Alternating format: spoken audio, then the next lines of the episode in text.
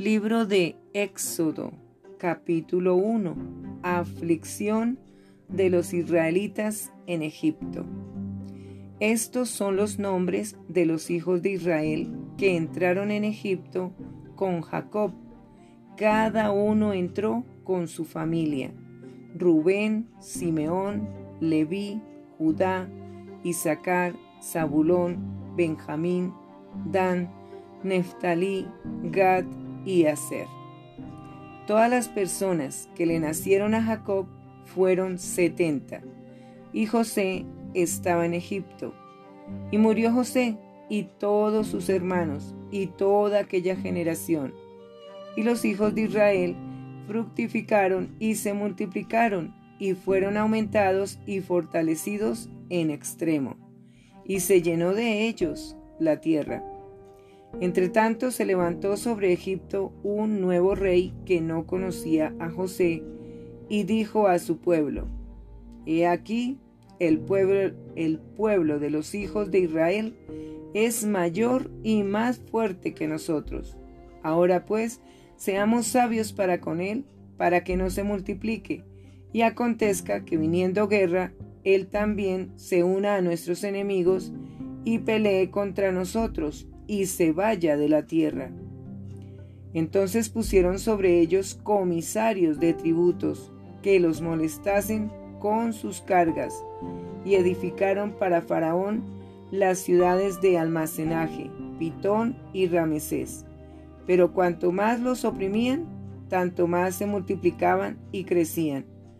De manera que los egipcios temían a los hijos de Israel y los egipcios hicieron servir a los hijos de Israel con dureza. Y amargaron su vida con dura servidumbre en hacer barro y ladrillo, y en toda labor del campo, y en todo su servicio, al cual los obligaban con rigor. Y habló el rey de Egipto a las parteras de las hebreas, una de las cuales se llamaba Cifra y otra Fua, y les dijo, cuando asistáis a las hebreas en sus partos y veáis el sexo, y si es hijo, matadlo, y si es hija, entonces viva. Pero las parteras temieron a Dios y no hicieron como les mandó el rey de Egipto, sino que preservaron la vida a los niños. Y el rey de Egipto hizo llamar a las parteras y les dijo, ¿por qué habéis hecho esto, que habéis preservado la vida a los niños? Y las parteras respondieron a Faraón, porque las mujeres hebreas no son como las egipcias, pues son robustas y dan a luz antes que la partera venga a ellas.